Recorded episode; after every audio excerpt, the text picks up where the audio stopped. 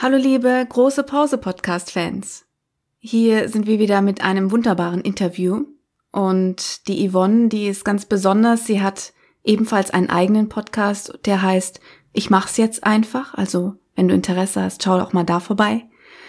Wir haben in diesem Interview ganz viele besondere Fragen geklärt und äh, sie ist ja ein Coach für systemische Beratung ähm, auf dem Hintergrund von dem Buch Das Kaffee am Rande der Welt ja, ich hoffe, dass du ganz viel für dich mitnehmen wirst und dass es dir gefällt. Jetzt gerade nehme ich das Intro alleine auf, weil Lars gar nicht da ist und Lenny auch nicht.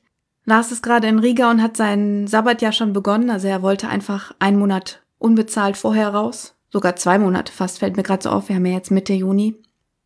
Das ist auch in Ordnung. Ähm, Im Juli fahren wir dann gemeinsam los zu der Familie Fischer nach Bali und Flores. Darüber werdet ihr auf jeden Fall noch ganz viel hören, wenn es dann soweit ist. Jetzt erstmal geht es im Interview um die Themen wie zum Beispiel, was ist der Sinn meines Lebens oder was ist wirklich wichtig im Leben? Die Bandbreite der Fragen erweitern sich noch viel mehr im Laufe des Gesprächs und ich hoffe, dass es dir gefällt. Ähm, leider ist der Ton am Ende nicht ganz so toll. Ich weiß nicht, warum der Ton immer lauter und leise wird. Wir haben mit dem Mikro eigentlich gar nichts gemacht. Also bitte entschuldige, dass das in dem Moment einfach vielleicht unangenehm ist. Ich hoffe, dass das Programm es am Ende doch hinkriegt, ähm, dass es nicht ganz so einen großen Unterschied macht, aber ich glaube, man wird es hören, dass meine Stimme und die von Lars ähm, ein bisschen lauter und leiser wird zwischendurch. Alles, was wir in diesem Interview angesprochen haben, werde ich natürlich auch in die Show Notes packen und im Artikel genauer erläutern. Also ihr findet immer einen Link passend zu dem jeweiligen Buch oder zu Yvonne selbst, wenn ihr euch mit ihr in Kontakt setzen wollt. Und jetzt ist es an der Zeit, Yvonne zuzuhören. Ich wünsche dir viel Spaß. Hiermit senden wir dir ein herzliches Hallo von Alex und Lars. Es ist wieder an der Zeit, dich auf eine wundervolle Reise mitzunehmen und dir neue Inspirationen zu schenken. Wenn du den Wunsch hast, dir eine Auszeit aus dem Alltag zu nehmen, bist du hier genau richtig. Wir geben dir den Mut, deinen Traum einer Weltreise im Sabbatjahr Wirklichkeit werden zu lassen. Alle wichtigen Schritte findest du in unseren Episoden. Und nun wünschen wir dir sehr viel Spaß und Freude beim Zuhören.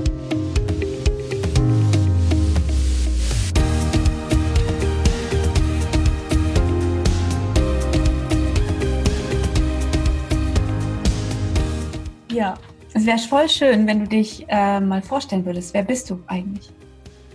Ich finde, es ist immer so eine philosophische Frage, dieses Wer bist du? Und äh, also mein Name ist, ne, mein Name ist Yvonne. Und wer bin ich? Ich bin die Lebensmutmacherin. Das heißt also, ich bin derjenige, der Menschen, die sich auf ihren Weg machen wollen, ähm, sich zu verändern, den Sinn ihres Lebens zu finden, neue Aufgaben bewältigen wollen, jemanden brauchen, der sie auf dem Weg begleitet, für diejenigen bin ich da. Das wow. ist so meine ach, Berufung klingt immer so groß. Das ist das, was mir am, meisten Freude macht, wo ich also auch eine, eine, große Zufriedenheit spüre, insbesondere wenn ich so, so merke, dass sich da bei den, bei den Menschen was verändert. Das ist total schön. So habe ich dich auch kennengelernt. Ich habe dich in dem äh, Podcast von Isabel Garcia kennengelernt bei Ich Rede. Und du mhm. hast ja auch einen eigenen Podcast und da habe ich dich noch mehr kennenlernen dürfen. Und da thematisierst du auch all genau diese Fragen. Das ist voll gut. Finde ich voll toll. Ja, also der, der Podcast mit der Isabel hat mir ganz, ganz viel Freude gemacht, weil wir da echt in die Tiefe auch gegangen sind und ähm, so tatsächlich darüber nachgedacht haben oder darüber gesprochen haben, so diese magische Frage, warum bist du hier? Mhm. Also was ist, äh, was ist der Sinn deines Lebens und darüber eben gekommen sind auf so viele Sachen bis hin zu, hast du Angst vor dem Tod und äh, ja, und was bedeutet das eigentlich? Also der, der, der Podcast hat mir ganz viel Freude gemacht und ich finde es total schön, dass du den gehört hast. Ja, ich finde die Isabel sehr ähm, sympathisch ja, und habe sie immer schon gerne gehört. Und dann kamst du um die Ecke und du passt, hast sehr gut zu ihr gepasst vom, als Gesprächspartner. Und dann habe ich deine ganzen Folgen mir angehört ähm, bei Ich mach's jetzt einfach. Oder vielmehr, du sagst ja im Moment, ich mach's äh, jetzt oder ich mach's einfach jetzt. Und das finde ich total toll. Passt super gut zu unserem Thema mit dem Sabbatjahr. Und so mhm. hast du ja auch begonnen mit all deinem Lebensweg. Also der Lebensweg beginnt ja bei der Geburt, ist ja klar. Aber du hast nochmal so richtig ähm, extra diesen Weg gezeichnet in deiner Zeit, wo du in deinem Sabbatjahr warst. Und das ist ähm, genau das, worüber wir dich ausquetschen wollen. Wie dein Weg angefangen hat und bis jetzt, bis zu diesem Zeitpunkt. Ich weiß gar nicht, wo ich anfangen soll. Also, warum hast du dein Sabbatjahr gemacht? So diese Lust zum Reisen, die ist mir, glaube ich, in die Wiege gelegt worden. Also ich wollte immer schon reisen. Jetzt muss man dazu wissen, ich bin in der DDR geboren und auch da groß geworden. Und da war das ja jetzt mit dem Reisen nicht so wahnsinnig viel möglich. Also im Rahmen der Möglichkeiten habe ich das da auch schon gemacht. Aber es war so immer dieser Traum schon als Kind, keine Ahnung, wo das herkam. Ich wollte irgendwann mal äh, unbedingt in den Louvre gehen und ich wollte an den Pyramiden von Gizeh stehen.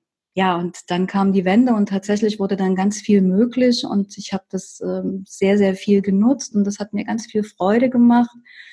Und ja, diese Leidenschaft ist über die Jahre geblieben und, und dann hat es ein sehr einschneidendes Erlebnis in meinem Leben gegeben. Vor mittlerweile, ach doch schon sieben Jahren ist mein Mann gestorben.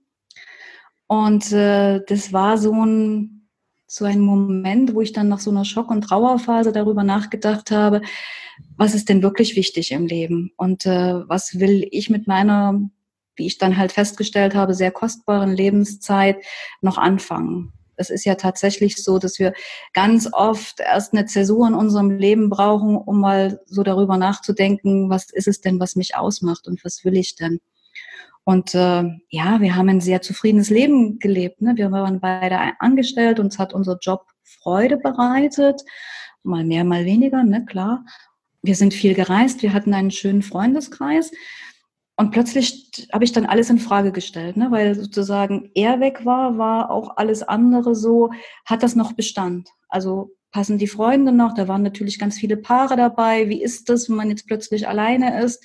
Wie gehe ich damit um? Ich habe mich da, muss ich ehrlich sagen, ganz, ganz schwer damit getan, ne? plötzlich eben so gefühlt dieses fünfte Rad am, am Wagen zu sein. Und ähm, am Anfang war es dann so, dass ich mir dann zum Reisen, was ich ja immer noch machen wollte, dann Freundinnen geschnappt habe und gesagt habe, komm mit. Die haben das sehr gerne getan. Und es wurde aber wirklich so, dass du gemerkt hast, das wird schwieriger. Ne? Also äh, findest du das gemeinsame Reisezeit, äh, gemeinsame Reiseziel, findest du die gemeinsame Reisezeit, hast du ein ähnliches Budget, also all die Dinge zum Abstimmen. Bis dann irgendwann mal jemand zu mir gesagt hat, Mensch, probier's doch mal alleine. Und dann dachte ich mir, coole Idee, kann ich ja mal alleine probieren. Und ähm, da habe ich es mir noch relativ einfach gemacht. Ich bin nach Sri Lanka geflogen und habe da eine Ayurveda-Kur gemacht. Und bei so einer Kur bist du natürlich sehr behütet. Das heißt also, da, ja, da ist mit dem draußen sein und äh, Dinge managen und so, das ist da noch gar nicht. Aber es war so dieses erste Mal dieses Gefühl, dass ich gemerkt habe, hey, ich kann ziemlich gut mit, gut mit mir alleine sein. Und das war eine total wertvolle Erkenntnis. Und das ist auch was, was ich jetzt mittlerweile sehr oft und sehr gerne mit auf den Weg gebe, das mal auszuprobieren, wie das ist, auch wenn man in einer Beziehung ist oder so, wie sich anfühlt, mal ganz mit sich alleine zu sein. Ich fand das ganz spannend. Ich war Anfang diesen Jahres ähm, auf einer Visionssuche. Das heißt also, ich war mit sechs anderen Menschen auf El Hierro, der kleinsten kanarischen Insel, und ähm, ein Teil dieser, dieser Reise bestand eben darin, dass wir drei Tage in der Natur waren. Drei Tage und drei Nächte, jeder auf sich alleine gestellt. Mit ähm, Isomatte und Schlafsack und ein bisschen Wasser und that's all. Und die größte Sorge derer, die da mit waren, die auch alle aus Beziehungen kamen, war tatsächlich, kann ich mit mir alleine sein? Und dann dachte ich mir, krass, also wirklich so diese, diese Grundangst, wer bin ich, wenn keiner hinschaut? Und deswegen, also das mal auszuprobieren, nicht weil, weil gemeinschaftlich Reisen nicht schön ist, na klar ist das schön, aber eben mal wirklich so auf sich ähm, geworfen zu werden und mal aus, auszutesten, wie das ist mit dem Alleinereisen, ich finde es ziemlich cool. Naja, und danach bin ich halt ein bisschen süchtig danach geworden, nachdem ich also festgestellt habe, das, das funktioniert sehr gut und habe ja ausprobiert, Städtereisen. Also ich war in London und in New York und in San Francisco und äh, dann verschiedene Länder. Thailand lässt sich sehr gut alleine bereisen. Sri Lanka lässt sich sehr gut alleine bereisen. Und äh, ja, und ich war 2016 bin ich den Jakobsweg gelaufen von Porto nach äh, Finisterre ans Meer, also über Santiago de Compostela und war da 330 Kilometer auch mit mir und meinem Rucksack alleine unterwegs. Jetzt bist du auf dem Jakobsweg nicht wirklich alleine, da gibt's also immer ganz viele, die dich dabei begleiten, aber dann, wenn du alleine sein willst, kannst du es auch sein. Und auf dieser Reise habe ich halt für mich festgestellt, dass es echt äh, Zeit wird, einen Cut zu machen und das, was ich an Lebenserfahrung habe, was ich ähm, ja gelernt habe, jetzt eben auch in dieser schwierigen Zeit, das an andere weiterzugeben. Und dann habe ich mir so gedacht, naja gut, Lebenserfahrung ist das eine, Skills sind trotzdem wichtig. Deswegen habe ich dann, nachdem ich bei meinem, äh, in dem Konzern, in dem ich gearbeitet habe, aufgehört habe, dann erstmal eine Ausbildung wirklich gemacht, eine richtig fundierte zum systemischen Business und Private Coach und noch ein paar Zusatzausbildungen. Und dann habe ich gedacht, okay, und bevor ich jetzt so richtig, richtig, richtig losstarte, ist jetzt genau der richtige Zeitpunkt gekommen, eben eine Auszeit zu nehmen. Und tatsächlich hatte ich mir ursprünglich auch ein Jahr ausgesucht. Ich wollte also ein Jahr reisen. Das hat sich dann auf viereinhalb Monate verkürzt. Da gab es eine Reihe von Gründen dafür. Ja, und dann war es soweit. Ende Januar letzten Jahres habe ich meinen Rucksack gepackt und war, bin losgezogen. Du hast gesagt, dass man allein reisen kann. Und du hast das so salopp gesagt, so ganz einfach. Aber das ist nicht so einfach. Jedenfalls habe ich das Gefühl, als wäre es das nicht. Weil ähm, das kommt doch auf mich zu. Lars wird äh, zwischendurch nach Deutschland reisen, weil er Termine hat und der Kleine in die Schule geht. Und er wird sich dann um seinen Sohn kümmern und ich bin alleine. Vier Wochen im Ausland. Und ich habe am Wochenende so einen Moment gehabt, wo ich dachte, okay, wo will ich sein auf der Welt, wenn ich alleine bin? Und diese Frage zu beantworten war schon unglaublich schwer. Und dann habe ich diese Entscheidung endlich getroffen. Und jetzt frage ich mich, ähm, gibt es dafür, gibt es denn irgendwelche Tipps oder irgendwelche Ideen, die man mitnehmen kann, wenn man alleine ist? Also ist das wirklich so einfach? Und wenn ja, ja warum ist das so einfach? Also es ist so aus zwei Gründen einfach. Der, der erste Grund ist, Alex, was kann im schlimmsten Fall passieren? Im schlimmsten Fall kann passieren, das macht dir überhaupt gar keine Freude, du hast da überhaupt keinen Spaß dran, dann kaufst du dir das nächste Flugticket und fliegst wieder zurück nach Hause. Also es kann überhaupt nichts passieren. Und äh, das Zweite ist, und die Erfahrung habe ich echt gemacht, alleine reisen heißt definitiv nicht einsam sein. Warum nicht?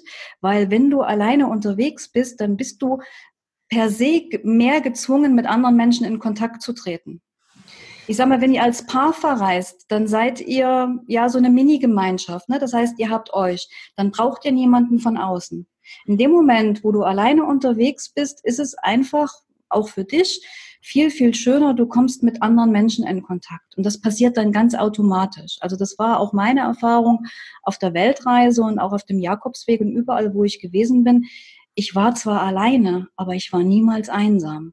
Und ich habe unterwegs so viele wirklich tolle Menschen kennengelernt, sei es auf dem Jakobsweg, sei es im australischen Outback oder wo auch immer, dass ich immer so dieses Gefühl hatte, ich bin so ein Stück weit in der Welt zu Hause. Und das ist ein geiles Gefühl. Mhm.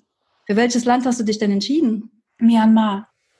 Oh, okay, schön. Ja, wir sind vorher in Vietnam unterwegs und mhm. dann geht er nach Deutschland und ich Myanmar, weil ich weiß nicht, irgendwie fasziniert mich der Name und das, was ich so gesehen habe, das, ähm, das kitzelt total. Mhm. Und es hat, ich habe ja mir Bali angeguckt, ich habe mir Indien angeguckt, dachte mir, ja, das ist interessant, das ist schön, aber irgendwie ist es bei Myanmar ein bisschen mehr. Ich kann es gar nicht beschreiben in Worten. Mhm. Also geh dahin, wo deine Sehnsucht dich hinträgt. Das ist wirklich so. Und Asien als äh, als Frau alleine reisend ist echt easy. Also ich sag mal so fürs erste Mal würde ich dir jetzt vermutlich nicht zwingend Südamerika empfehlen, wobei ich sag mal die die jetzt äh, zuhören und sagen, also sie sind schon zehnmal in Südamerika gewesen, sagen das ist auch Pillepalle. Aber ich kann wirklich aus vollem Herzen sagen, in Asien wirst du also mit offenen Armen aufgenommen. Das wird gut werden hab dieses Vertrauen in dich und hab das Vertrauen in die Welt, dass das gut wird. Also weil auch viele immer zu mir gesagt haben, hey, du bist so mutig, wieso, wieso machst du das alleine und hast du keine Angst? Und dann habe ich immer gesagt, nee, ich habe keine Angst, weil ich wirklich dieses Urvertrauen habe. Und dann ist es halt tatsächlich gewesen darüber, dass ich dieses Vertrauen habe, dass mir in der Zeit, wo ich unterwegs gewesen bin, überhaupt nichts passiert ist. Also ich habe keinen Flug verpasst, ich bin nicht überfallen worden, mir hat keiner was geklaut, ich bin nicht krank geworden Es ist also nichts von diesen Sachen eingetreten, wo andere so Angst davor haben. Warum nicht? Weil ich dieses Vertrauen hatte, dass alles gut wird. So. Und das Schöne am Alleinreisen ist, kriegst auch keine schlechte Laune. Warum kriegst du die nicht? Weil du dir niemandem anders auslassen kannst. Wenn es jetzt also tatsächlich mal so ist, dass du auf dem Flughafen sitzt und denkst, okay, jetzt habe ich hier drei Stunden Wartezeit und irgendwie ist das alles ziemlich dämlich, dann würdest du vielleicht in der Gemeinschaft schlechte Laune kriegen, weil da ja jemand ist, an dem du das auslassen kannst. Und wenn du alleine bist, hast du das nicht. Also insofern brauchst du auch keine schlechte Laune kriegen. Lohnt sich einfach nicht. das ist gut gesagt. Es gibt natürlich auch den anderen Weg. Also bei uns ist schon so einiges passiert unterwegs. Wir hatten irgendeinen Flug, der ist ausgefallen. Und dann ist man so ein bisschen panisch. Wie kommt man jetzt von der Insel wieder runter? Und dann war es total angenehm, mit ihm darüber zu diskutieren. Welchen Weg haben wir noch? Nehmen wir jetzt die Fähre oder nehmen wir das oder machen wir dies? Und diese Momente, ich glaube, da wird es dann unangenehm werden, wenn ich dann sowas habe. Ich weiß aber auch, dass wir das schon ein paar Mal hatten und dass ich das schaffen werde. Ich weiß, was ich kann. Aber irgendwie ist da immer noch so ein kleines bisschen, ja. Aber das kannst du nicht vergleichen, weil damals waren wir unter Zeitdruck. Wir mussten ja durch die Ferienzeit von der Insel runter. Aber wenn dir das jetzt passieren würde, dann könntest du auch sagen, gut, dann bleib ich halt auf der Insel. Stimmt. Und flieg halt nächste Woche. Stimmt. Ja, und es ist tatsächlich so, dass du mit jeder Herausforderung, die du für dich meisterst, dass das Vertrauen immer größer wird, weil du halt siehst, dass es funktioniert. Natürlich hat es auch auf meiner Reise Momente gegeben, wo ich gedacht habe, scheiß Alleinreisen. Also ich kann mich an eine Situation erinnern. Ich bin von Neuseeland nach äh, Big Island geflogen, nach Hawaii. Und das war gerade zu der Zeit, als der Kiliao ausgebrochen ist. Und äh, das war ein bisschen tricky, weil also A hat da die Lava teilweise die Highways nach, nach oben gestülpt, also teilweise war die Insel nicht erreichbar, also so in verschiedenen äh, Bereichen. Der Nationalpark, weswegen ich eigentlich da war, war gesperrt.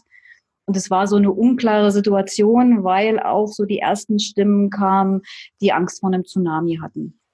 Und äh, das war so, wo ich gedacht habe, jetzt wäre es wirklich schön, ich könnte mich mal mit jemandem austauschen, dass wir sagen, okay, bleiben wir auf der Insel, versuchen wir so schnell wie möglich, also die Insel zu verlassen. Und es war echt so ein, ein Nachmittag, ein Abend, wo ich wirklich mit mir gehadert habe. Und dann habe ich aber mir versucht, so viel wie möglich Informationen zu besorgen und also wirklich auch mit Menschen ins Gespräch zu, zu kommen, wo ich dann verstanden habe, was da wirklich passiert. Und äh, das ist zwar schwierig war, aber nicht wirklich bedrohlich an, an dem Ort, wo ich gewesen bin. Und ab dem Moment, wo ich dann also diese Klarheit hatte und eben die Informationen hatte, da kam dann auch die Ruhe wieder. Also das darf man dann auch mal aushalten, ne? so ein Moment, wo man also darüber nachdenkt, mh, hm, schwierig, äh, und um dann trotzdem weiterzugehen, den nächsten Schritt zu gehen. Ja. Das erinnert mich an deine Reise in Uganda ein bisschen. Ja, ich kann das total unterschreiben. Ich hatte auch schon so einige Situationen, wo man sich dann denkt, okay, jetzt wärst du doch gerade mal lieber äh, auf dem Weg nach Hause und das geht gerade nicht. Ähm, aber das ist ja auch eine Erfahrung, die man macht. Also ich kann da alles unterschreiben, was du sagst. Es würde mich mal interessieren, wenn du alleine reist, ähm, suchst du dann gezielt Kontakt zu Menschen oder lässt du das auf dich zukommen? Ich lasse es tatsächlich auf mich zukommen und es gelingt. Hm. Ja, genau. Es ist von Land zu Land ist es tatsächlich unterschiedlich.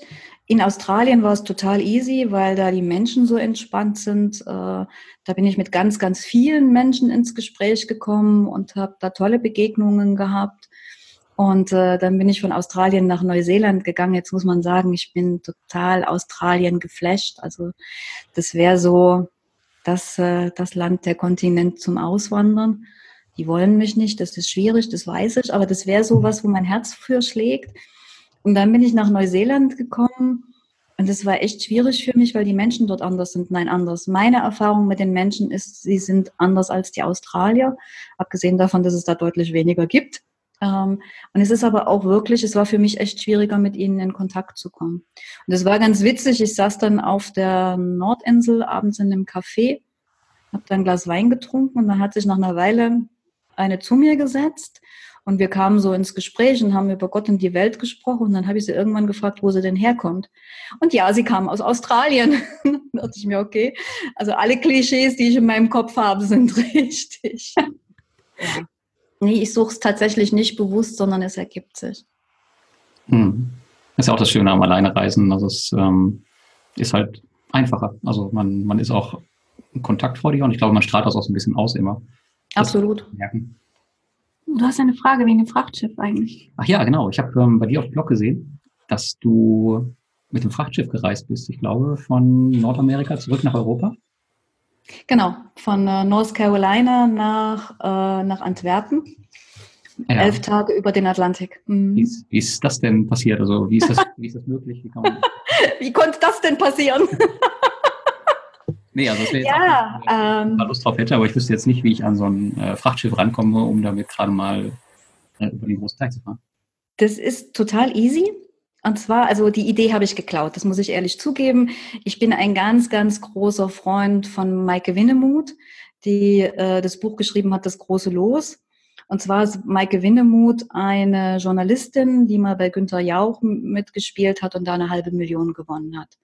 Und mit dieser halben Million hat sie sich auch auf Weltreise gemacht. Die hat das ein bisschen anders gemacht. Die hat sich zwölf Städte ausgesucht, wo sie jemals, jeweils einen Monat geblieben ist. Und äh, ich mag die Idee, ich mag ihren Schreibstil, also es ist so mein großes Vorbild. Also ich will ja auch unbedingt ein Buch schreiben und habe da also immer so die, die Maike im Hintergrund.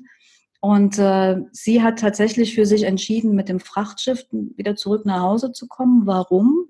Die Erfahrung habe ich auch gemacht. Wenn du mit dem Flieger unterwegs bist, das klingt jetzt ein bisschen esoterisch, aber es ist so, kommt deine Seele nicht so schnell mit hinterher. Das heißt, ich habe die Erfahrung gemacht, als ich von Asien nach Australien geflogen bin, war ich erstmal lost in space, weil mein Körper war zwar in Perth, aber also meine Seele war noch in Vietnam. Und äh, das Gleiche ist dann halt von Australien nach Neuseeland passiert. Durch diese Frachtschiffreise, diese Idee, die sie da hatte, war es eben so, komme langsam wieder zu Hause an, sortiere dich, schreib noch und äh, ja, stell dich auf die neue Situation ein. Und ich hatte halt im Vorfeld mit einer ganzen Reihe von Menschen gesprochen, die schon Langzeitreisen gemacht haben und die gesagt haben, naja, die Gefahr, dass du in ein schwarzes Loch fällst, wenn du wieder zurückkommst, ist relativ groß. Jetzt kann man lange darüber streiten, ob viereinhalb Monate eine Langzeitreise ist. Aber ich wollte nicht in dieses schwarze Loch. Und dann habe ich das halt tatsächlich mal gegoogelt, wie denn das ist, mit, also mit dem Frachtschiff zurückkommen.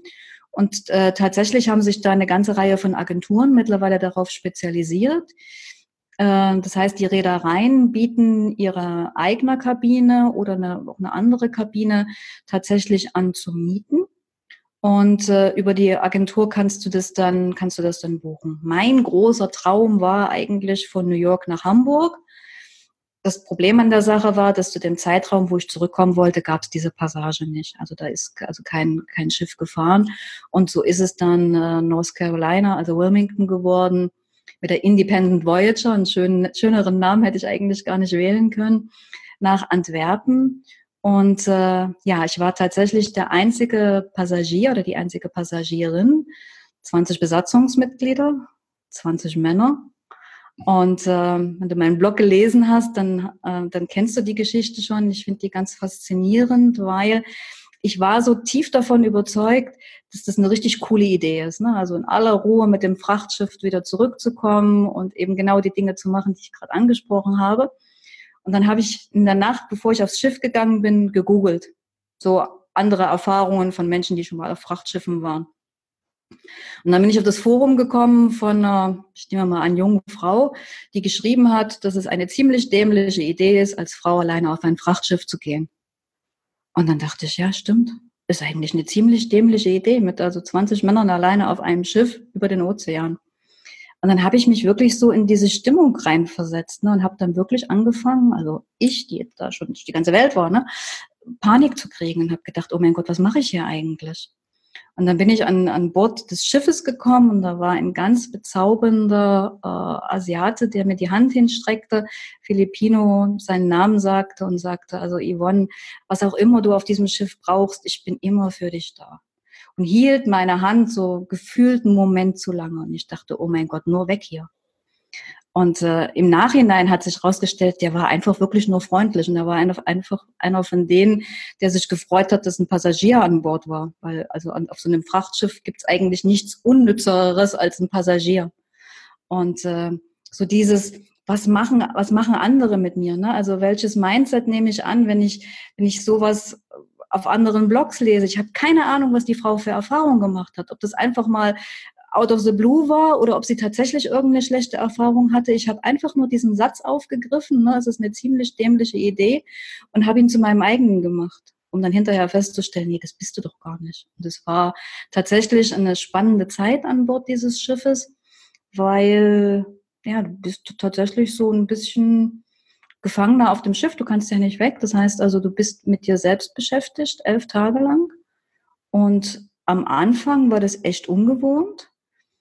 Und dann habe ich aber wieder die Erfahrung gemacht, dass der Mensch unfassbar schnell anpassungsfähig ist. Dass dann also wirklich ich dann auch meinen Tagesablauf hatte und äh, wirklich viel geschrieben und reflektiert habe und dass das eine echt coole Zeit war und ich danach eben nicht in ein schwarzes Loch gefallen bin. Mhm. Wow. Ist es denn, ähm, also auf einem Kreuzfahrtschiff zum Beispiel, hast du ja jetzt ganz viele Sachen, die dich ablenken. Und mhm. auf einem Frachtschiff, was, äh, wie sieht denn da so ein, so ein Alltag aus? Ich meine, hast, hattest du da Kontakt zu den Besatzungsmitgliedern oder waren die komplett für sich und du auch? Ähm, tatsächlich war das so, dass man ein bisschen unterscheiden muss zwischen ähm, Mannschaft und Offizieren und Technikern, weil die hatten auch tatsächlich zwei äh, Messen, also sozusagen zwei Räume, wo sie zum Essen gehen. Mhm. Die, äh, die Besatzung, also die Mannschaft waren ausschließlich Filipinos die hatten dann auch ihr eigenes Essen, weil die dann auch tatsächlich also einheimisch gegessen haben. Und die Offiziere und Techniker, die kamen größtenteils aus äh, osteuropäischen Ländern. Also der Kapitän war ein Pole und dann der erste Offizier war, kam aus der Ukraine. Und äh, wir hatten auch äh, Russen mit dabei und mit denen habe ich dann sozusagen dreimal am Tag gegessen. Also es gibt da feste Essenszeiten. Und äh, da kommst du schon mal in Kontakt, aber ansonsten ist halt der Ablauf auf so einem Schiff echt also streng geregelt. Die haben, glaubt man ja immer nicht, wenn man denkt, dieses Schiff fährt da einfach so über den Ozean und transportiert da ein paar Container, was gibt's da zu tun? Aber die waren halt wirklich, die hatten ordentlich zu tun, sodass da wenig Zeit gewesen ist, Kontakt so zu bekommen. Ich bin mal auf der Brücke gewesen, das war ganz spannend zu schauen, wie so ein Schiff gesteuert wird. Das ist äh, sehr faszinierend. Ja, aber tatsächlich ist es so, dass du viel mit dir alleine bist. Die haben einen kleinen Fitnessraum an Bord gehabt. Das heißt also, da konnte ich dann so ein bisschen Fitness machen. Und äh, ja. Es fällt mir spontan die Frage ein, ob das was für mich und meinen Sohn wäre. Auf so einem Frachtschiff. Oh, für den wäre das richtig spannend. Ja. Aber wahrscheinlich wird ja alles durcheinander gehen. Ich glaube, das ist für jeden spannend, weil ähm, du wählst ja jetzt schon bewusste Worte, wie zum Beispiel die Seele reist oder ähm, sich mit sich selbst beschäftigen und ähm, ja, reflektieren, Gespräche mit sich selbst führen, wahrscheinlich auch in Gedanken, die total wirr sein können, aber auch dann total klar. Es ist eine Reise des Lebens eigentlich, die du seitdem intensiv betrachtet hast. Deswegen ist, glaube ich, jetzt der Zeitpunkt zu fragen, wie kommst du dazu, Coach zu werden mit dem Hintergrund ähm, des Kaffee am Rande der Welt? Das Kaffee am Rande der Welt, das kennen, glaube ich, sehr, sehr viele. Und wir werden es auf jeden Fall verlinken. Also wer es noch nicht gelesen hat, der soll es unbedingt lesen. Ich habe beide Teile gelesen und auch die Big Five for Life. Und die haben mich so geprägt in den letzten zwei Jahren. Und ähm, ich wusste gar nicht, dass man da noch einen Schritt mehr gehen kann, als sie zu lesen und zu beantworten, was da drin steht und das immer wieder zu beantworten, weil es vor zwei Jahren anders sich anfühlte als jetzt. Ja, wie kommst du dazu? ähm, ja, das war, ich habe im Sommer 2015 habe ich, ich bin ein E-Book-Leser, das heißt also, ich hatte meinen Kindle und hatte ein Buch ausgelesen, irgendwie Zen-Buddhismus, keine Ahnung. Und am Ende dieses elektronischen Buches kommen mir dann immer Empfehlungen. Ne? Menschen, die das gelesen haben, interessieren sich auch für das. Und da war dann tatsächlich eine Empfehlung für das Café am Rande der Welt. Und ich muss ganz ehrlich zugeben, ich kannte das nicht. Ich wusste auch nicht, dass es ein Bestseller-Autor ist. Ich wusste nicht, wie viel millionenfach dieses Buch verkauft worden ist. Ich habe mir Leseprobe runtergeladen, habe mir das ganze Buch runtergeladen, habe das in einer Nacht gelesen und habe wirklich die ganze Zeit gedacht, und es ist immer wieder witzig, das hat der nur für mich geschrieben. Dann habe ich mir die, die Fortsetzung runtergeladen, Wiedersehen im Café am Rande der Welt und die spielt auf Hawaii. Und dann habe ich gedacht, oh ja, Hawaii, das ist so mit so viel Energie und so toll, da muss ich zwingend hin. Habe also beschlossen, dass ich nach Hawaii fliege. Da wusste ich glücklicherweise noch nicht, wie weit es ist. Also insofern war es gut, dass ich erst die Entscheidung getroffen habe, nach Hawaii zu fliegen und dann mal auf der Karte zu gucken, wo das eigentlich ist. Naja, und dann ist es ähm, tatsächlich so, was du sagst, im Café am Rande der Welt gibt es drei Fragen, die, wenn man sie einmal gelesen hat, nicht mehr loslassen. Die erste Frage, warum bist du hier? Also die Frage nach dem, was ist der Sinn deines Lebens? Ähm, das ist schon sehr essentiell, dieses, äh, warum bist du hier? Und die zweite Frage, ähm, hast du Angst vor dem Tod? Und die nun wiederum meint, hast du alles schon gesehen, erlebt, getan, dass wenn es morgen zu Ende wäre, dass du sagen kannst, ja, es ist okay so.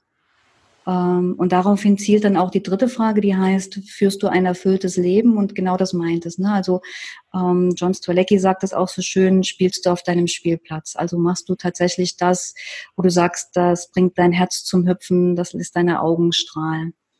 Und äh, ja, und diese Fragen haben mich tatsächlich nicht mehr losgelassen und die sind letztendlich auch ausschlaggebend dafür gewesen, dass ich dann gesagt habe, okay, mein Weg ist ein anderer. Ich möchte eben jetzt nach 25 Jahren im Konzern nochmal was ganz, ganz anderes tun und habe dann eben äh, im Konzern aufgehört und habe dann, wie ich vorhin gesagt habe, die Ausbildungen gemacht und, und dann habe ich mich aber daran erinnert, dass in den Büchern immer hinten drin steht, wenn du weiteres wissen willst, dann geh auf die Webseite von John Stralecki and Friends und da findest du weiterführende Informationen. Und das habe ich dann auch gemacht und habe halt festgestellt, da werden tatsächlich Seminare dazu angeboten. Und dann habe ich mich im Januar 2017 genau für ein Seminar angemeldet und war im Intro-Seminar. Das ist sozusagen der, der, das erste Seminar auf der Reise zu dir selbst. Da geht es ganz viel darum, sich mit seinen eigenen Werten zu beschäftigen. Ich fand das unheimlich cool und habe gedacht, Mensch, das ist eine, eine super Geschichte, Menschen dabei zu begleiten, zu sich selbst zu finden, zu ihrem Fokus zu finden. Und habe dann in der Pause die Seminarleiterin, äh, wir nennen uns Reisebegleiter, weil wir die Menschen auf einer Reise zu sich selbst begleiten, gefragt und habe gesagt, hey Marianne, wie ist denn das? Was muss man denn tun, um bei euch im Team anfangen zu können? Und äh, es gibt ja keine Zufälle. Es war also tatsächlich der Zeitpunkt, wo das Unternehmen darüber nachgedacht hat, zu expandieren, neue Standorte zu eröffnen. Bis dahin war es also nur in Hamburg und da war halt gerade so die Überlegung München, Leipzig und so weiter. Und ich komme ja aus Leipzig. Und äh, ja, und dann hat sich das tatsächlich so ergeben, dass ich dann die Seminare erstmal für mich alle gemacht habe. Also das Intro sowieso, dann das Discovery, da geht es dann darum, finde deine Big Five for Life. Also die fünf Herzenswünsche, die du in deinem Leben tun, sehen, erleben möchtest, damit du sagen kannst, das ist ein erfülltes Leben. Ich sage immer, das ist so die Fokussierung auf dich selbst. Das ist eigentlich furchtbar egal, wie du das Kind nennst, ob das jetzt äh, Big Five for Life sind oder ob das jetzt Fokus ist oder wie auch immer. Also äh, guck, dass, äh, dass du deinen Fokus findest, damit du klar ausgerichtet bist. Und die Krönung des Ganzen ist dann drei, äh, der dritte Teil, das ist das Do-It-Seminar. Da geht es dann darum, finde deinen ZDE, also John Stolecki nennt es Zweck der Existenz. Also tatsächlich die Antwort auf die Frage, warum bist du hier, der Sinn deines Lebens. Und ja, und dann habe ich tatsächlich dann einige Monate später nach der Ausbildung zu, zur Reisebegleiterin in Wien mein erstes Seminar begleitet, gehöre seitdem eben fest mit zum Team von John Stolecki Influence und das macht mir neben meiner Arbeit als, äh, als Lebensmutmacherin, also eins zu eins Coaching, macht mir das ganz große Freude, die Menschen auf ihrem Weg zu ihren, äh, zu ihren Werten, zu ihren Herzenswünschen und zu ihrem ZTE zu begleiten. Wow, ich kann das nur echt unterstützen. Und ich finde das richtig toll, was du machst. Vor allem auch der Podcast, da ist es ja, wo man dich richtig, wo man mit deiner Stimme so gehen kann, weil das ist so eine Art Verbindung, die man dann mit dir aufbaut und ähm, finde ich ganz, ganz toll. Und mich hat das auch total gepackt, das Buch. Und deswegen dürfen auch meine Schüler davon profitieren. Ähm, ich nehme das immer mit in den Unterricht, also alle Neuner und Zehner, die jetzt zuhören würden, wenn sie zuhören, dann werden sie sich damit oder werden sie hören und sagen, ja, stimmt, Frau Leise macht das mit uns. Und äh, die haben auch alle schon ihren Zweck der Existenz aufgeschrieben und die Werte und Glaubenssätze, die sie haben. Und mir ist dabei aufgefallen, dass es äh, schwerfällt, zu erklären, was der Zweck der Existenz sein kann und dass man auch ein gewisses Setting braucht, um sich damit auseinanderzusetzen. Wie können, ja, wie ein Mensch eben das für sich definieren kann. Und ähm, das ist ganz, da muss man ganz feinfühlig sein, um das hinzubekommen. Ja, tatsächlich ist es ganz schwer und auf der anderen Seite ist es ganz leicht, weil dieser ZTE, also dieser, das ist ja ein Satz, ne, der, der ist schon in dir drin. Also der ist im Prinzip, du kommst damit zur Welt. Das ist so ein Stück weit deine Bestimmung. Aber über das, ähm, was dann halt danach passiert, Vera Birkenbiel sagt es immer so schön, so, du kommst mit ganz viel Potenzial zur Welt und es ist alles in dir und dann kommt da was dazwischen, das nennen wir Erziehung und dann wirst du passend gemacht. Ne? Und dann kommt, verschüttet das, ne? Und dann kommt eine Betonplatte und dann kommst du eben nicht mehr so an dein Herz wirklich ran. Was ist es denn, was dich ausmacht? Und da eben mal so in sich hinein zu, zu hören, was ist es, was, was mich glücklich macht? Was ist es, was so mein Leben lang begleitet? Bei unserem Seminar läuft es halt so, dass wir tatsächlich viel mit dem Unterbewusstsein arbeiten. Das heißt, es sind dann so, so Aufgaben, geh mal in deine Kindheit zurück. Was hast du als Kind schon gerne gemacht? Oder so eben andere Verbindungen, wo du mit deiner Intuition wieder in Kontakt kommst. Weil die, die haben wir ja alle. Wir haben halt einfach nur teilweise verlernt, darauf zu hören. Und da eben mal wieder eine Verbindung aufzunehmen und dann reinzuspüren. Und dann ist das Spannende, wenn dieser Satz dann zur Welt kommt, dass dann viele sagen, ach, so einfach ist das? Ja. ja, so einfach ist das. Und dann verstehst du so ein Stück weit im Rückspiegel, warum du so bist, wie du bist und warum du so gehandelt hast. Ich mache das mal an meinem Beispiel. Oh ja. Mein, mein ZDE ist, äh, ich bin frei, ich selbst zu sein. Und äh, ich muss ganz ehrlich sagen, als der zur Welt kam, also dieses Ich bin frei, ich selbst zu sein, war ich zu Tode betrübt und habe erst mal eine Runde geheult, weil ich gesagt habe, das ist so selfish. Also viele haben halt so dieses, ich will die Welt, ich verändere die Welt, ich bringe mein Licht in die Welt, ich ähm, hinterlasse einen Fußabdruck, irgendwas, wo du also merkst, das geht so ins Außen. Und meiner war eben, ich bin frei, ich selbst zu sein. Und dann dachte ich mir, ja, super. Und dann hat aber die, die Marianne, meine Seminarleiterin damals und heutige Teamkollegin gesagt, nee, Yvonne, genau darüber, über dieses Ich bin frei, ich selbst zu sein, wenn du dir gestattest, das zu leben, bist du ein extremes Vorbild, dass du auch anderen sozusagen den Mut machst, ihre Authentizität zu leben. Und äh, tatsächlich ist es jetzt so, dass ich in meinen Coachings eben als, als Leitmotiv habe, sei frei, du selbst zu sein. Und eben Freiheit im Sinne von Freiheit im Denken. Ne? Wir haben ja viel mehr Freiheit im Denken, als wir uns tatsächlich auch äh, getrauen oder genehmigen zu leben. Und äh, ja, und dann war es wirklich so, als das dann draußen war, ich bin frei, ich selbst zu sein, dass ich ganz viel verstanden habe, warum mein Leben so ist, wie es ist. Und jetzt, wo er da ist, ist mir, also mir manche Entscheidungen auch leichter macht, weil ich denke, ja genau, das passt zu meinem ZDE oder es passt eben nicht. Welchen ZDE hast du, Lars? Ich möchte gerne mit meinem Denken und Handeln ein Vorbild für andere Menschen sein, wobei das oft bei mir auf Finanzen bezogen ist. Es hat bei mir oft um finanzielle Freiheit sowas geht. Und ja, ich verkaufe nichts, sondern ich versuche das einfach den Menschen vorzuleben. Du hast noch mehr. Du bist mit deiner Ernährung ein Vorbild. Du bist für deinen Sohn ein Vorbild in Sachen ähm, diesem freien Denken, was gerade genannt worden ist, weil er natürlich auch viele Regeln vorgegeben kriegt und du brichst sie manchmal und sagst, jetzt ist erlaubt, da mal richtig auf den Putz zu hauen. Also das ist noch viel mehr als nur die Finanzen. Ja, aber deswegen habe ich ja allgemein. Und deine Arbeitsweise auch, wie du Dinge umsetzt. Wenn mhm. er sich ein Ziel setzt, ist das da nach einem halben Jahr. Zack, fertig. Bei mir ist es, äh, sei der Mensch, den du immer um dich herum haben möchtest. Und ähm, den verstehen auch manche ganz falsch, ähm, weil ich mich selbst gern haben möchte. Und ähm, ich möchte, also man könnte ja denken, dass der, dass ich ähm, immer die Beste sein möchte und anderen gefallen möchte. Aber ich möchte mir selbst auch gefallen und die Gedanken, die ich habe, sollen nicht negativ sein. Und das habe ich für mich so herausgefunden, als ich angefangen habe zu arbeiten als Lehrerin.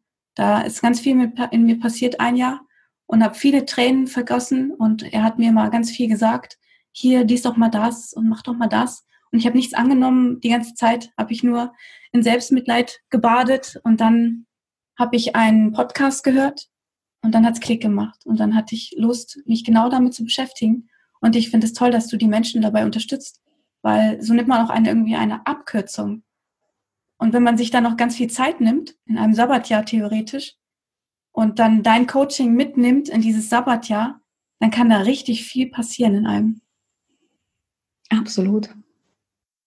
Und das Schöne dabei ist, das merke ich ja bei meinen Klienten, äh, bei den Menschen, die ich unterstützen darf, da ist die Bereitschaft da, sich auf den Weg zu machen. Und das macht so viel aus. In dem Moment, wo du für dich die Entscheidung getroffen hast, ich gehe jetzt den ersten Schritt, ähm, da ist, ja, da ist eigentlich ganz viel schon, schon vorbereitet. Und dann bin ich halt da, die die Mutmacherin ist, den ersten Schritt dann auch wirklich zu gehen, ne? also ja. sozusagen zu springen, was ja für den einen oder anderen auch nochmal eine echte Herausforderung ist, um dann zu sehen, nach dem ersten Schritt kommt der zweite und der dritte. Und ja, dann kann es eben sein, dass man vielleicht sagt, naja, der Weg ist jetzt vielleicht doch noch nicht der richtige, dann gehst du eben nochmal einen Schritt zurück, nimmst einen Perspektivwechsel ein und dann gehst du trotzdem weiter. Aber so diese Entscheidung, sich auf den, den Weg zu machen zu einem, ich nenne es jetzt mal selbstbestimmten, erfüllten Leben, der ist das, der wirklich Entscheidende. Ja, und den muss man auch selbst gehen. Absolut. Und selbst erkennen. Auch. Ja. Da kann keiner kommen und sagen, hier, du musst jetzt aber mal, so Zuweisungsdynamik und so weiter, das geht nicht, es muss aus dir äh, selbst rauskommen. Und ab dem Moment ist es dann, ja, ist es dann dein eigener Weg und dann wird es auch leicht. Und das ist das Schöne am systemischen Coaching.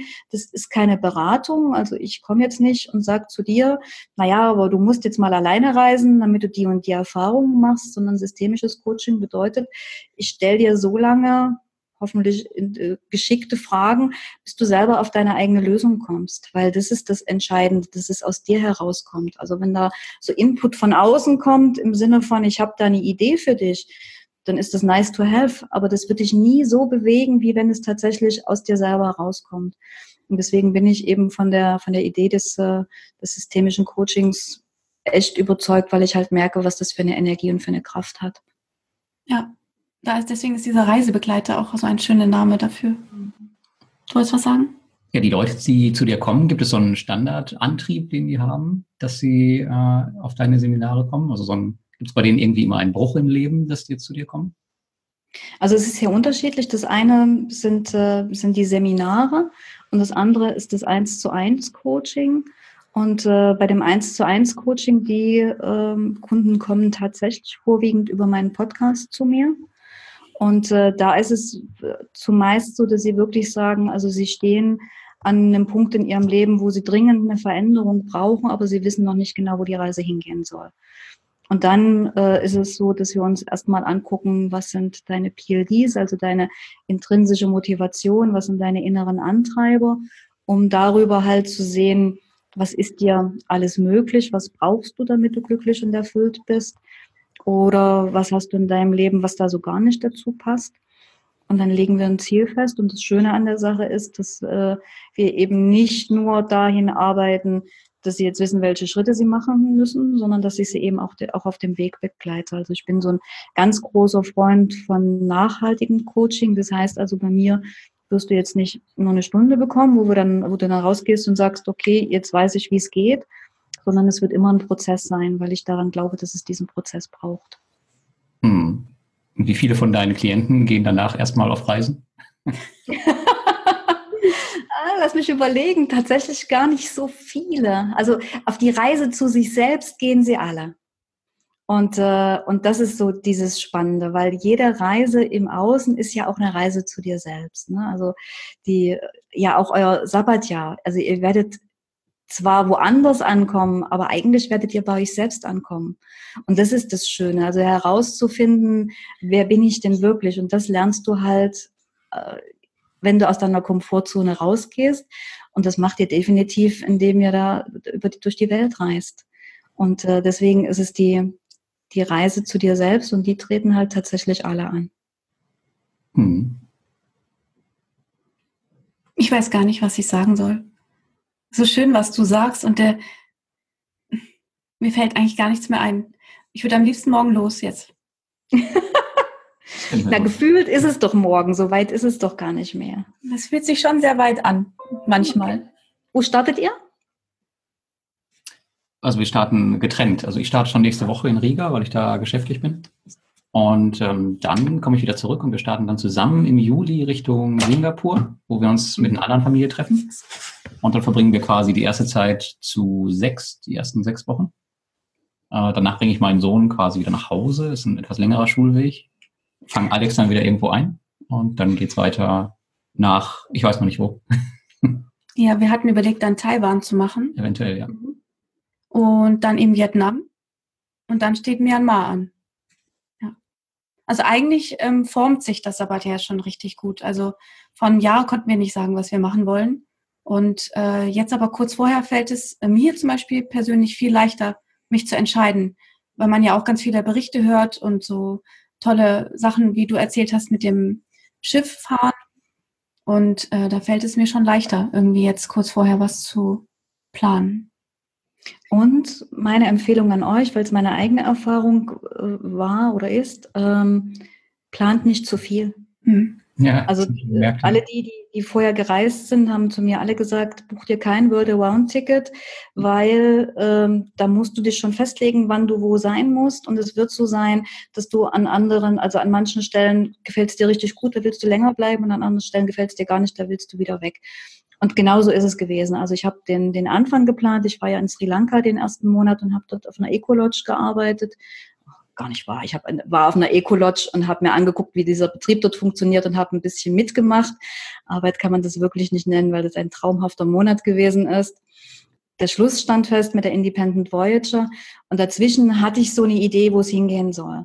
Aber eben, ich habe es halt wirklich fließen lassen und äh, eigentlich wollte ich von Laos direkt nach Australien weiter und ich konnte mich aber von, von Asien nicht trennen. Deswegen ist noch Vietnam dazugekommen. Und es war eine ganz geniale Entscheidung, eine ganz geniale Zeit dort. Und insofern, ja, es ist schön, einen Plan vielleicht im Kopf zu haben und es ist gleichzeitig wunderbar, ihn auch über den Haufen werfen zu können und zu sagen, nee, hier finde ich es großartig, hier bleibe ich einfach noch ein bisschen plant genug Zeit an den einzelnen Standorten ein, mhm. weil ganz viele fragen mich, würdest du es denn wieder genauso machen?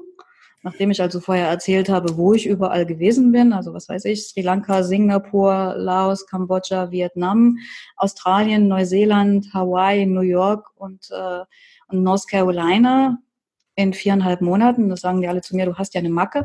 Und es ist wirklich so. Also jedes dieser Länder, diese, dieser Kontinente hätte es verdient gehabt, viereinhalb Monate zu bleiben. Also ich war, ich wollte zu viel. Es war eine tolle Reise und gleichzeitig würde ich es heute genauso machen, nur viel, viel langsamer. Mhm. Also nehmt euch die Zeit und das, dieses Vertrauen, dass es vielleicht auch später nochmal eine Gelegenheit geben wird, nochmal zu reisen. Und nutzt es einfach intensiv aus, da wo ihr seid. Ich wollte zu viel. Dieses Gefühl habe ich auch. Ich will nichts verpassen. Das mhm. ist irgendwie das Jahr, wo ich machen kann, was ich will. Und irgendwie auch nicht, weil ich nicht alles besuchen kann. Und da nimmst du mir echt die Worte aus dem Mund. Ähm, mhm. Ich will alles. Aber irgendwie geht das nicht. Man muss sich entscheiden. Ja, wir haben zu Anfang auch ähm, alles durchgeplant. Ich glaube, wir hatten zwölf oder 14 Länder und haben selbst da schon gemerkt, okay, wenn wir da wirklich was sehen wollen, dann macht es einfach keinen Sinn, so mhm. zu planen. Ja, und jetzt planen wir eigentlich immer nur so drei Monate im Voraus, sodass es so absehbar ist und damit äh, fühlen wir uns jetzt wohl und mal schauen, wo wir da so landen. Genau. Ja. Ähm, du hast jetzt gesagt, du hast ein Jahr geplant, anfangs. Mit wie viel Geld hast du denn da geplant? Das würde mich mal noch interessieren für dein Sabbatjahr. Uff, das ist eine gute Frage, die ich dir, glaube ich, so gar nicht beantworten kann. Nicht, weil ich es nicht will, sondern weil ich es jetzt schlicht nicht mehr weiß. Ich weiß, dass ich meine Kosten in Deutschland auf ein Minimum gedrückt hatte. Also ich habe tatsächlich es geschafft, für die Zeit meine Wohnung zu vermieten über ähm, HC24, das ist Home Company, die machen das professionell. Das heißt, hier hat ein Mitarbeiter von Siemens gewohnt. Der hat mir meine Wohnung schöner übergeben, als ich sie ihm überlassen habe. Also meine Pflanzen standen in voller Pracht. Das war ganz großartig, da hatte ich ganz viel Glück und Auto abgemeldet und Krankenversicherung und sicherlich all die Dinge, mit denen ihr euch auch schon beschäftigt habt. Ja. Das heißt also, im Prinzip hatte ich das Geld, was ich, äh, was ich normalerweise so in Deutschland habe, eben auch für die Reise zur Verfügung. Und äh, ja, kalkuliert nicht zu knapp, weil es wird immer teurer, als man denkt. Ja. Und am Anfang war es so, also Asien ist ja, ist ja relativ easy zu bereisen, was Budget betrifft. Das ist ja ähm, gut überschaubar, tatsächlich teuer. Also ich habe immer gedacht, die USA ist teuer, dann war ich in Australien, habe festgestellt, Australien ist teuer. Dann war ich in Neuseeland und habe festgestellt, also Neuseeland ist teuer. Weil die müssen ja alles, was sie haben, müssen sie ja importieren und das macht natürlich also die Lebenshaltungskosten schon, ja, äh, anspruchsvoll. Und äh, insofern war ich ganz, war es ganz gut, dass ich Puffer hatte. Hm. Okay. Den haben wir aber auch mit eingerechnet. Ja, ja unbedingt. Ja. Ich glaube, das könnte ich auch nicht. Ich bin so ein Sicherheitstyp. Wenn irgendwo die Sicherheit nicht da ist, dann fühle ich mich unwohl. Und das ist so mein, meine Sicherheit zu sagen, so wie du vor, weiß ich nicht, einer Stunde gesagt hast, dass man auch, wenn es einem nicht gefällt, wieder wegfliegen kann. Wenn es dann ja. nicht schlimm ist, kann ich gehen und nach Hause fliegen. Genau. Genau. Ja. Wow. Es ist auch schwer zu sagen, man ist jetzt ähm, ein Jahr wirklich unterwegs. Es kann so viel passieren unterwegs. Auch mit einem selbst, von daher. Darauf habe ich ja richtig Lust, dass es ganz viel passiert. Dass so viel, viele Dinge, die ich nicht geplant habe, mich formen. Und da habe ich Bock drauf. Mhm. Absolut. Menschen haben mich danach, nach meiner Reise gefragt, die haben gesagt, Yvonne, inwiefern hat dich die Reise verändert? Und dann habe ich immer gesagt, gar nicht. Bin also immer noch die Yvonne, die losgeflogen ist. Das stimmt aber nicht. Mhm. Also die Reise hat mich insofern verändert, als dass ich als die authentischste Form meiner selbst wiedergekommen bin. Was meine ich damit? Es ist ja so, dass du im, im normalen Leben, und das werdet ihr auch kennen, schon irgendwie auch Rollen spielt. Ne? Also zwar Rollen, die zu eurem Leben passen, aber die halt wirklich die Rolle sind. Die, die Rolle als Lehrerin, die Rolle als, als Mama, die Rolle als Tochter, was auch immer. Ne? Also ganz viele verschiedene Rollen. Und auf der Reise ist es so gewesen, dass ich in keinster Art und Weise irgendein, in irgendeine Rolle schlüpfen musste, weil ich halt überall ja ich war. Und es war so, so entspannt, tatsächlich so zu sein, wie ich halt bin. Und äh, ich hoffe, dass ich es mir bewahrt habe. Ich würde sagen, ich habe es mir bewahrt, dass ich also auch heute nicht mehr in die Rollen schlüpfe und wenn ich in die Rolle schlüpfe, tatsächlich auch da so die authentischste Form meiner selbst bin. Das ist total entspannt. Oh, schönes Ziel. Was würdest du denn den Menschen mitgeben, die jetzt kurz vorher stehen und sich aber noch nicht trauen? Die diesen Wunsch haben, aber keine Ahnung haben, ob es sinnvoll ist, so eine Auszeit zu nehmen, egal wie lang sie ist. Also ich würde sagen, so wie mein Podcast ja auch heißt, ne, mach's einfach, sei mutig, geh den ersten Schritt, weil es lohnt sich auf jeden Fall. Und das so, das, was ich vorhin zu dir gesagt habe, das gilt für alle. Ne? Was kann, also stell dir immer die Frage, was kann im schlimmsten, im aller, aller schlimmsten Fall passieren? Und A, wird der aller, aller schlimmste Fall ganz, ganz selten eintreffen. Und B, wenn er eintrifft, hast du immer noch eine Chance, wieder zurückzukehren. Das heißt also, dieses, den ersten Schritt gehen, heute noch nicht gucken, was der zehnte Schritt ist oder der elfte oder das Ziel, sondern wirklich so dieses, ich gehe jetzt mal los. Sich in Bewegung setzen und, äh, und darüber eben auch in die, ja, in die Gänge kommen. Frei sein, selbst zu sein. Absolut. Ich glaube, das sollten noch viel, viel mehr Menschen machen als die drei Personen hier jetzt im Gespräch. Einfach. Ja, und da geht es ja noch nicht mal so ums Reisen. Also es ist nicht zwingend, dass jetzt jeder eine Weltreise machen muss. Also das jetzt, dass die Hörer und Hörerinnen nicht falsch verstehen. Es geht halt tatsächlich so darum, die Reise zu sich selbst zu beginnen, sich selber besser kennenzulernen und darüber zu entscheiden, was will ich wirklich im Leben. Lebenszeit ist so verdammt kostbar und insofern sollten wir sie wirklich dafür nutzen, das zu tun, was uns ausmacht, was uns Freude macht und da kommt jetzt der eine oder andere und sagt, nee, aber ich muss ja Geld verdienen. Ja, aber du kannst auch Geld mit dem verdienen, was dir Freude macht. Also ich habe da so einen Lieblingsspruch, wer meinen Podcast kennt, der kennt den schon. Nicht äh, Erfolg bringt dir Glück, sondern Glück den Erfolg. Und es ist so, wenn du etwas machst, was dich vom tiefsten Herzen ausfüllt, dann wirst du damit auch Geld verdienen, egal was es ist. Ein wunderbares Schlusswort, finde ich weil du jetzt so viel mitgibst an die Personen, die jetzt gerade zuhören. Ähm, ich glaube, jeder konnte irgendetwas für sich mitnehmen. Also ich habe ganz, ganz viel mitgenommen aus diesem Gespräch. Yvonne, ich danke dir. Ich danke dir von ganzem Herzen, dass du deine Stimme hier gesagt hast, dass du hier geredet hast, dass du deine Gedanken mit uns geteilt hast und vor allem auch deine Erfahrungen auf dem Schiff zum Beispiel oder ähm, unterwegs und dass du auch so viele Menschen mitnimmst auf deiner, auf ihrer Reise vor allem auch und ihnen Mut machst, dass sie vorangehen und ihren ersten Schritt wagen. Wenn der Gedanke da ist, sollen sie gehen und ich finde es toll, dass du das machst. Und vielen, vielen Dank. Haben wir noch irgendwas vergessen, Lars? nee, außer dass ich äh, auch Danke sage und ich werde jetzt als erstes erstmal nach dem Frachtschiff googeln. das ist klar. Ich danke euch, dass ich in eurem Podcast durfte. Das hat, mich, äh, hat mir ganz viel Freude gemacht und ich wünsche euch für eure Reise ganz, ganz, ganz viel Freude, viele tolle Momente, spannende Begegnungen. Ja, dass es genau das wird, was ihr euch vorstellt und es wird noch viel, viel schöner werden und spannend. Und lasst es zu. Alex, insbesondere du, lass es zu. Mach ich. Da passe ich schon drauf auf. aber in den vier Wochen muss ich alleine das hinkriegen. Ja, aber ich muss dich ja dahin schubsen. Ah ja. Wirklich, danke Yvonne. Dann tschüss.